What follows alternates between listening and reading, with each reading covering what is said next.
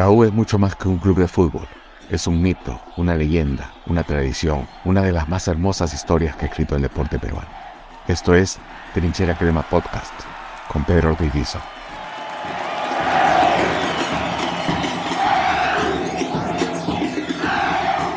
¿Cómo están? ¿Qué tal? Estamos con Carlos Salas.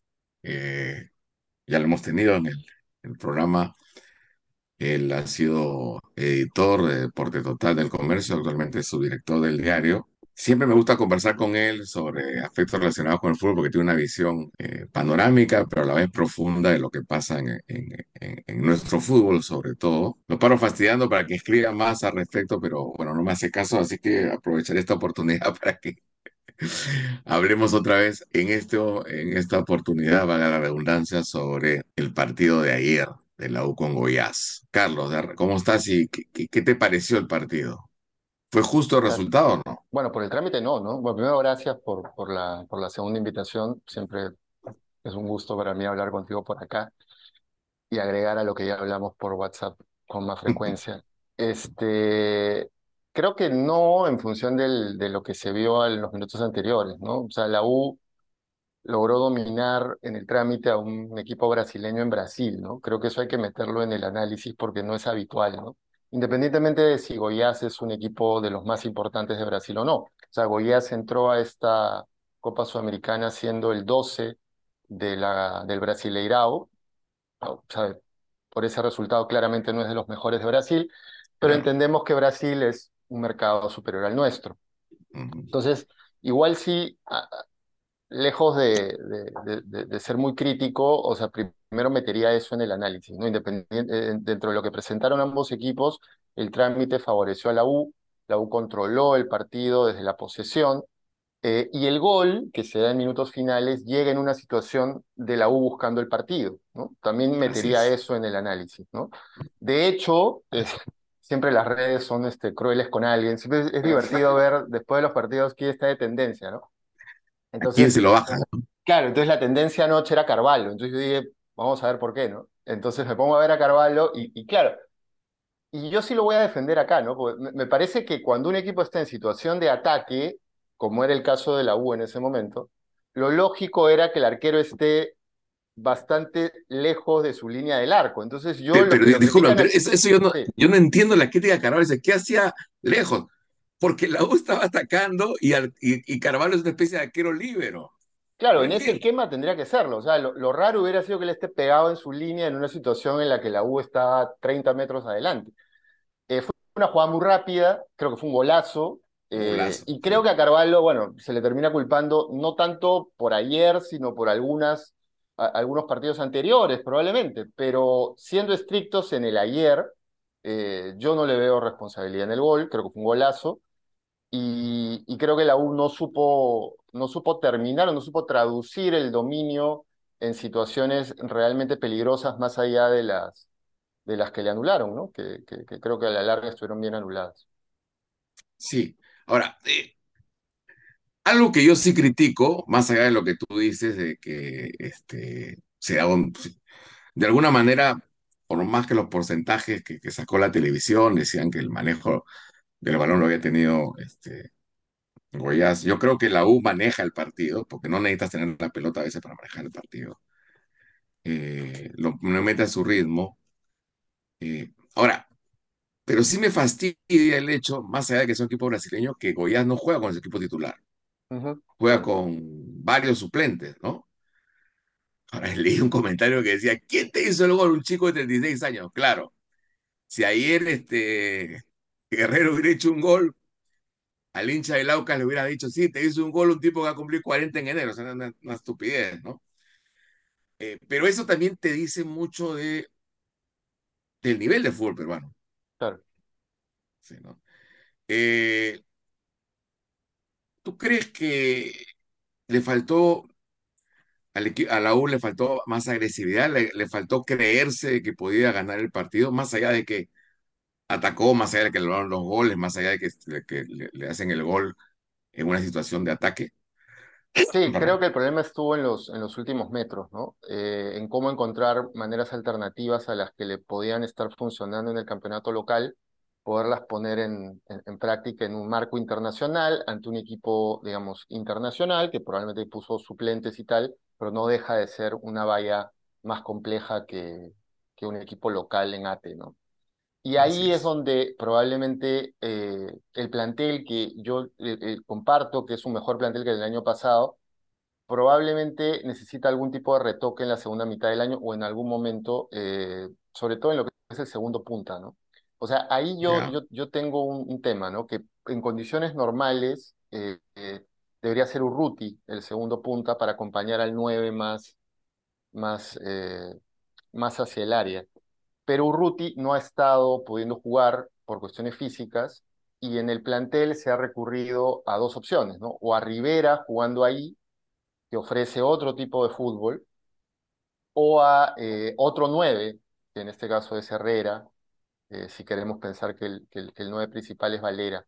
Entonces ahí, en, en, ese esquema o en esa, en esa bolsa de opciones es que no se termina encontrando variantes, ¿no? Entonces, y, si lo, y agregas a que desde el medio la opción a Calcaterra es un Quispe que también tiene, eh, viene de una lesión, eh, los cambios que terminó él proponiendo para el segundo tiempo no le dieron la frescura que probablemente Fossati hubiera esperado. Entonces ahí yo creo que, que, el equipo termina de ser este, de, no, de no poder conseguir el objetivo de marcar, ¿no? O haciéndosele más complicado el objetivo de marcar. Con, lo cual me está diciendo que no te gusta la U con dos nueves.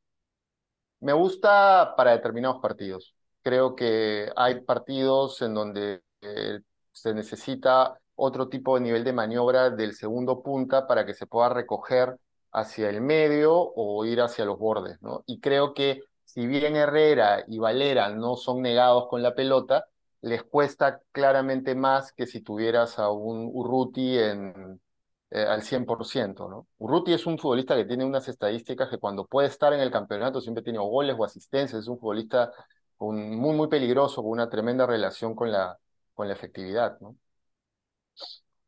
Ahora, eh, eh, eh, justo el partido contra, contra Vallejo se veían los movimientos de Valera fuera del, del, del área del 9 tirándose a veces a los costados, asistiendo.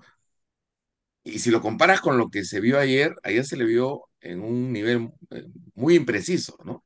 Eso te habla también de, de- de la diferencia, más allá de que Goya se haya jugado con suplentes o no, eh, la diferencia que hay entre lo que puede mostrar en el campeonato local y lo que se puede mostrar de afuera, ¿no es ¿cierto?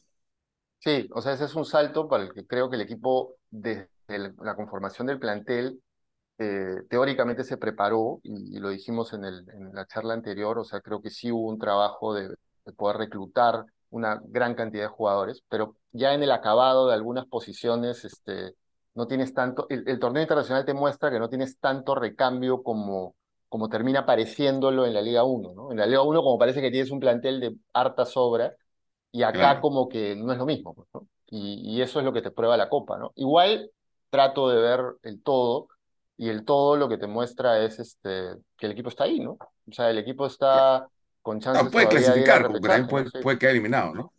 claro. Ahora tienes, no, Rivera, no sé si tú compartes, a mí me parece que es un jugador que es muy liviano, igual. ¿no? O sea, que para el nivel local la puede hacer, pero me parece que es muy liviano. Zúcar es un carrito chocón, incluso hasta con la cabeza abajo, ¿no? Se enfrenta con un luchador, peleador, ha hecho goles clave, pero no es pues tampoco la solución, ¿no? Urruti, eh, como dices tú, eh, pa pasa gran parte del, del, de la temporada en el banco por lesiones, cuando en su momento fue determinante el al 100%. ¿Qué característica debe tener este, este segundo delantero? ¿El Oreja Flores, por ejemplo?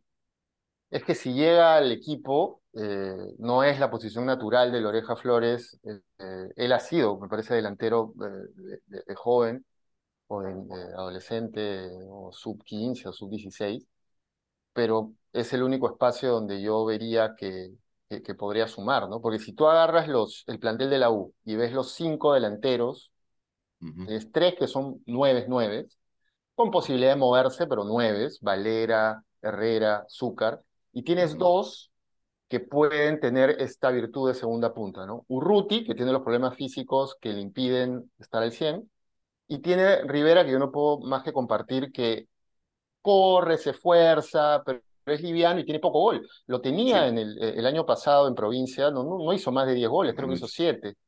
Ujú. Entonces, tampoco es que, que te asegure eso. Entonces, ahí sí haría un, un- un retoque, ¿no? Porque lo va a necesitar la U eh, eh, para la segunda mitad del año y sobre todo para competencias futuras el- en el año del aniversario, ¿no? Claro. Pero tú verías, tú verías entonces si hubiera la posibilidad de que llegue el Orejas, que él juegue, tendría que jugar de segunda punta, porque si no que te- tendría que jugar como extremo, que lo he hecho en, en- en la selección, que a mí me parece que es el lugar, si bien en la selección siempre aparecía, me parece que es el lugar menos vistoso para él.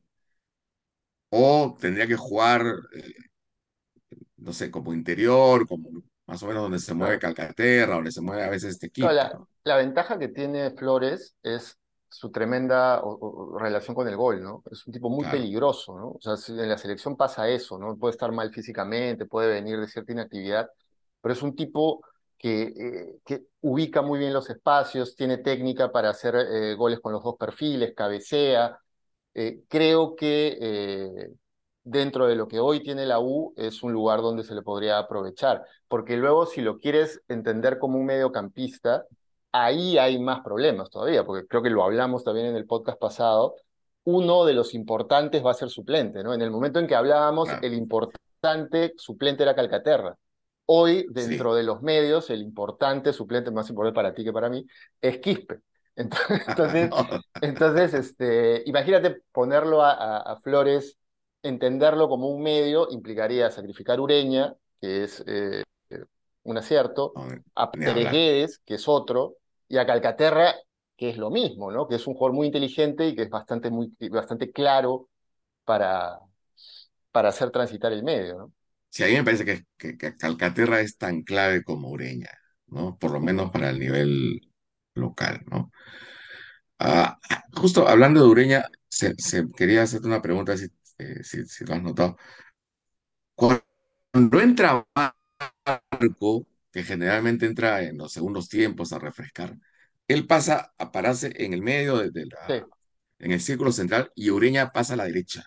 ¿No te parece que pierde la U un poco de dominio en el medio, teniendo en cuenta que, que, que Barco es un poquito más lento y no tiene todavía el, el- el dominio de, de- de la volante como tiene Ureña? sí, o sea, creo que una de las razones por las que se pensó en Ureña este año era porque él podía ser más que un volante de, de primera línea, digamos, ¿no? Que podía hacer más cosas con la pelota de lo que podía hacer Murrugarra, que era el que jugaba el año pasado. Claro, Entonces, entendiendo esa posibilidad dentro de su perfil, creo que se intentan estas cosas, ¿no? Pero creo que la lectura de lo que termina ocurriendo eh, debería ser algún punto retroceder de esa idea para, para ponerlo en la posición donde claramente él ha rendido más, ¿no? Y donde a la U le da mu- muchísima solución. Y donde ha terminado con el debate de si estaba bien o no traerlo, ¿no? claro, claro, claro.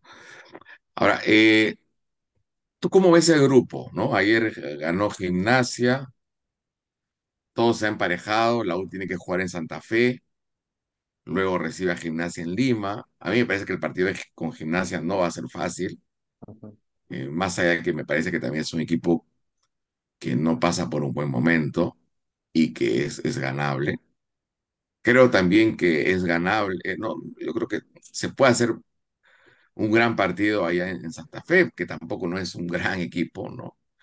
Convengamos que la Sudamericana es, es un torneo, y eso aunque no les guste a muchos hinchas, es un torneo que está un par de escalones abajo de la Libertadores, ¿no? Claro. Entonces, este, ¿cómo es ese grupo? ¿Tú crees que las posibilidades, más allá de lo que diga la tabla, eh, son claras para que la U clasifique? Yo, yo sinceramente decía ayer, si no hay, si hay un partido en donde el- un equipo peruano puede volver a ganar en Brasil, Es era el partido de ayer.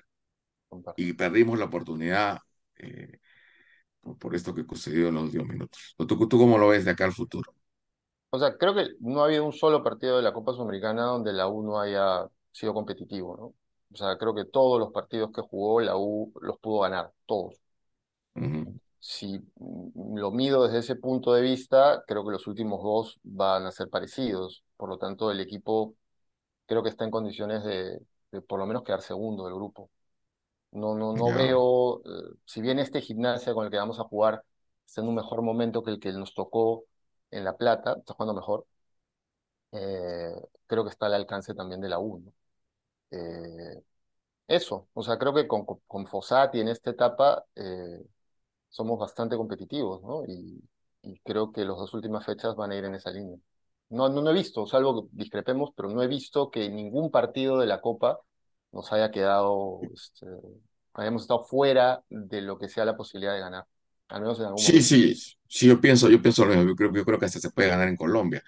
Pero creo que también que hasta podemos ser eliminados, Sí, ¿no? claro, porque Porque hay, va mucha puede paridad, pasarlo como, como pasó ayer, ¿no? Un gol de claro, un, un gol de otro partido y se acabó todo, ¿no? sí. Eh, ahora, antes de pasar a otro, otro tema que quería conversar contigo sobre unas declaraciones de Chemo. Eh, ¿Fossati crees que se equivoca ahí en los cambios? Yo, sinceramente, en- después del gol de ellos, lo vi desesperado, ¿no? Yo nunca Ya sacaría a metió a o Rivera, sea, metió a todo el mundo, ya yo, metan bombazos y al diablo. Bueno, eso podría Yo tener nunca sacaría a Calcaterra y a Guedes, eh, al mismo tiempo y de la manera, en los minutos más calientes del partido. No lo haría a la vez. Creo que ahí hay algo. Y menos si al final van a terminar jugando dos futbolistas que vienen de algún tipo de para. Creo que si lo, si lo mides desde ese punto de vista, este, se equivocó. Eh, eso es lo que pienso, ¿no? Y el rendimiento de Quispe, ¿tú crees que es por la para o es un asunto de que eh, es como una lucecita de Navidad que se prende a veces y se apaga en otro momento?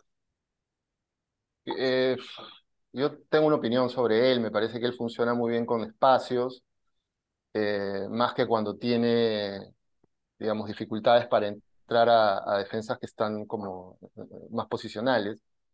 Creo que ayer, y eso sí puede ser pro- producto de la para, este, estuvo bastante más impreciso de lo, de lo habitual. Él es un futbolista con un alto porcentaje de, de pases acertados porque hace mucho pase horizontal, mucho pase de apoyo, y ayer hasta en eso lo vi mal, ¿no? Entonces, quiero atribuirlo a, a la para. Luego, lo segundo es que el tipo de partido era no un partido con hartos espacios, eh, justamente porque la U hizo cambios para ganar el partido.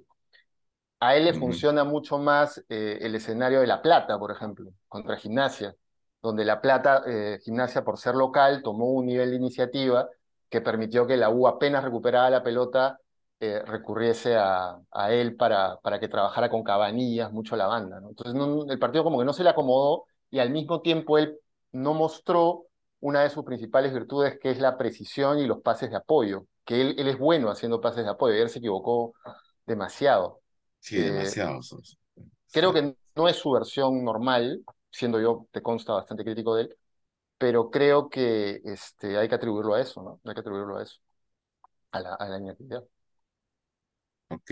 A ver, este. Y, y además tú, la comparación que haces con el partido con Gimnasia, que Gimnasia, a pesar de que es un equipo Claro, muy normalito, por lo menos yo creo que salió, y, y la U lo dominó, por lo menos salía a buscar el partido. sí, claro. Yo ayer veía a, a Goiás que por momentos decía este equipo está conform- o sea, se conformó con el empate, ¿no?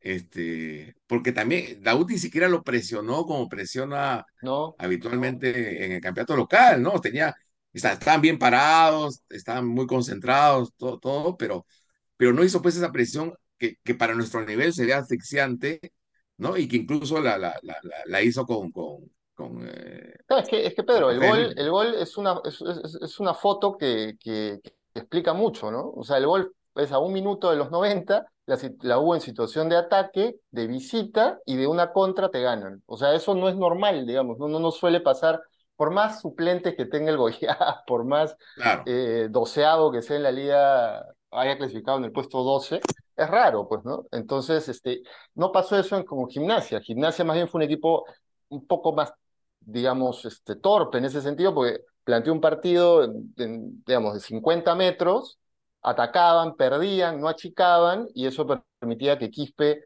que Quispe jugó muy bien ese día, encontrar espacios para desequilibrar, que ese, ese es el juego donde él, donde él funciona y rinde más. Ayer claramente claro, lo normal, partido.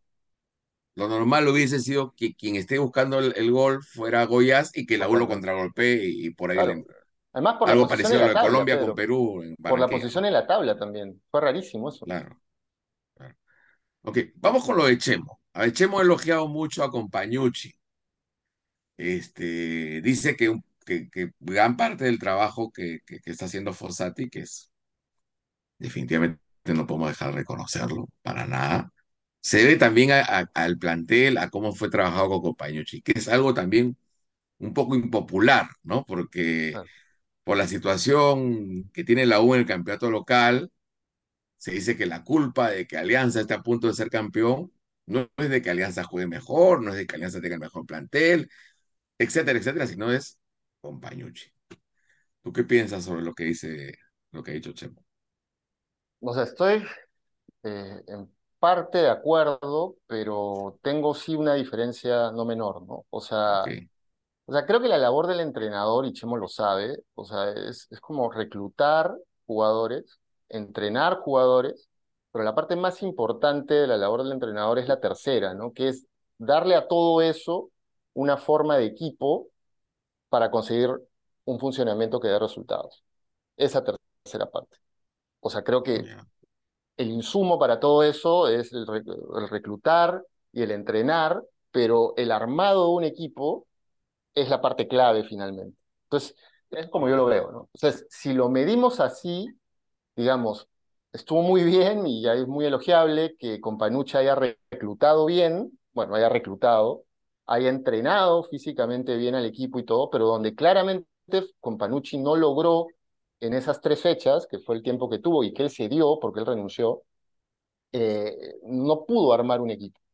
Entonces, eh, y eso sí lo logra Fossati, y lo logra con, con rapidez, haciendo cosas que, que Chemo no mencionó en la entrevista, ¿no? Que, que me parece que son, no son menores y que habría que meter en el análisis. O sea, Companucci cambió el sistema. Perdón, este Fossati cambió el sistema de cambió el sistema y, y algo que nunca ha jugado en su vida, creo que en la Por época eso, de cambió el Piazza, me parece. sistema, pasó a jugar con tres cinco dos eh, eso es una primera cosa que no es menor, que no hacía la U con, con Panucci. Claro. Lo segundo, cambió la posición de por lo menos tres jugadores importantes de la U. Polo con, con Panucci era extremo. Polo con Fossati es lateral volante por derecha. Corso con Companucci era lateral. Corso con Fossati es stopper. Quispe, que supuestamente pues, es la joya del club y todo el mundo espera que lo vendan y tal, con, con Panucci jugaba mucho más en el medio y con Fossati juega bastante más liberado del medio hacia la izquierda en posición de tratar de ser vertical. Y, creo que eso sí lo compartimos, eh, los mejores partidos de Quispe se dieron con Fossati y no con Companucci. Es, Otra cosa es. que ha hecho Fossati que no hizo con Panucci y que Chemo no ha dicho es que juega con dos puntas, que permite que puedan jugar Valera y Herrera a la vez. Poco hacía. Entonces, eh, no es saber o no saber de fútbol eh, decir que Fossati cambió todo. Yo no creo que haya cambiado todo, pero ha claro. tenido una influencia en la tercera parte de la misión del entrenador, que es el armado del equipo muy, muy importante. Porque si finalmente no explicamos eso y nos quedamos con lo que Chemo mencionó, entonces no sé, pues el, el, el, el mérito del Chicho Salas el año pasado en la ronda final es de Bustos, el mérito de, de Gareca es de Marcarián, entonces siempre vamos a estar buscando, o sea, siempre alguien Bueno, llega por pero, alguien o alguien llega a reemplazar a alguien. claro, pero hay técnicos que, que casi no tocan nada Claro, eh, y y que se este dedican mérito más a este sí cuestiones de tipo emocional, ¿no? Claro, que fue lo que yo escuché en la entrevista que le hace Zúcar y, y Mauricio, que él decía, claro, que hay un, hay, hay un mérito de Fossati en el manejo del vestuario y todo, que seguro que lo tiene, pero omiten una serie de cambios puntuales que yo te acabo de enumerar, que no son normales o, o que no se hacen así nomás, y que sí son Claro, defender con tres es, es algo, es- no, no es tan fácil defender con tres, ¿no? no, y menos Para él nada. llega y a los tres días cambia el sistema y le gana a Cienciano. Bueno, a Cienciano le ganamos nosotros, pero, pero el, el tema es que Ah, No, bueno, pero eh, se le ganó, se le fin, ¿no? ganó, que es lo que le tocaba, ¿no? Sí, Entonces, sí, sí. creo que tiene muchísimo mérito, muchísimo más mérito del que, No, del que además, ya ¿no? tú dices, ya, esto puede funcionar en campeonato local, pero lo, lo hace también en, en- torneo internacional, lo hace de visita, no cambia el sistema, la U juega igual de local o, o Es de más, yo te y, y tiene un mérito más. Este, si tú y yo conversábamos sobre Andy Polo en enero, es probable que nos estuviéramos poniendo de acuerdo en si tenía o no tenía que seguir siendo titular de la U. Eh, pues no metía un gol hace tiempo, era extremo por derecha, tendríamos incluso que discutir si estaba bien citado a la selección. Yo creo que le corrigió, no digo la carrera, pero le corrigió por lo menos el año a Andy Polo respecto de una posición que, dicho sea de paso, el fútbol, en el fútbol no abunda, que es la de lateral volante con velocidad internacional, que es lo que Andy Polo puede hacer. Es más, si hoy día la selección jugara 3-5-2 y Advíncula está resfriado, yo jugaría con Andy Polo. Caray. Sí. No traerías a Sone, a Sone, ¿cómo se llama el chico que quiere traer Sone? No, no, no, no, no, Primero que aprende castellano. ya. Hay un, par de cositas antes de terminar. El jugador invisible, Pérez Guedes, a quien tanta gente odia, porque no es vistoso. ¿A ti qué te parece? A mí me gusta mucho. O sea, me parece que es un futbolista que juega, que entiende muy bien a qué juega la U, ocupa muy bien los espacios, no rompe el circuito, eh, necesita tener un poco más de llegada. Eh, una pena que le anularan el gol ayer. Eh, pues. Pero, por ejemplo, ese es otro. Por un, milímetro, ¿no? Sí, ese es otro futbolista que en el esquema de Companucci yo lo vi siendo, o sea, era o Quispe o él en algunos momentos. Si te fijas en este sistema de Fossati, este, ni siquiera se rozan, ¿no? O sea, nadie, no, el, suplente de, digamos, la posición Quispe la disputa con Calcaterra, ¿no? No, me parece un futbolista muy útil que necesita tener un relacionamiento con el gol un poco más alto para poder tener este, una opción más que mostrar como virtud, pero, pero creo que es un acierto y creo que eh, escuché por ahí que lo querían nacionalizar. Ojalá se pueda, porque sí, parece, que, le están este, ofreciendo la nacionalización. Parece que es útil, es, es, otro acierto de inicio de año, creo. Y, finalmente, yo tengo un problema con los centrales, a que tantos, que tanto se elogia. ¿No te gusta el, Yo creo que Di, Benedetto. Eh, arráncalo por Di Benedetto, que me parece que es el, punto más flojo de la U. Es encarador, corajudo, pero creo que se, se, desubica con mucha. Pierde ubicación, mejor dicho, con, con, mucha facilidad. Y creo que es el flanco por su espalda entre él y, y Cabanillas, por donde le hace mucho daño a la U. Eh, porque, bueno, y aunque no es culpa precisamente de ellos, porque tendría que, que, que bajar el volante central a, cubrirlos cuando se van, pero creo que no debería salir. Es uno.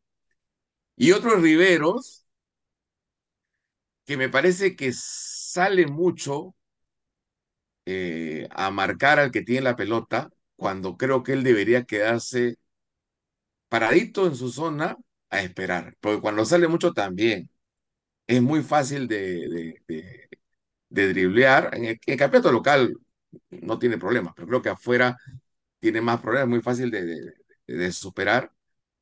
Y, el equipo se, se desordena atrás. No sé si tú piensas lo mismo o tienes es una que vamos a volver al, al, tema, el armado del plantel fue hecho para Companucci y fue hecho para otro sistema. O sea, yo no puedo estar más de acuerdo eh, contigo en, la lectura de, del debe de Di Benedetto y, y, del paraguayo, pero tienes que meter en el análisis, creo, que a ellos los trajeron para jugar en línea 4, haciendo zona todo el tiempo, y que Fossati les plantea un nivel de sistema distinto, con, digamos, donde ellos tienen que tener un nivel más de riesgo y velocidad. Por eso cuando Di Benedetto le toca salir, no necesariamente es porque quiere, es sino porque la situación lo obliga a ir con el punta de ese lado porque está haciendo más de stopper que de, que de central en línea 4. O sea, estoy suponiendo, ¿no? Pero si no, no, yo sé, los stoppers en realidad su chamba es,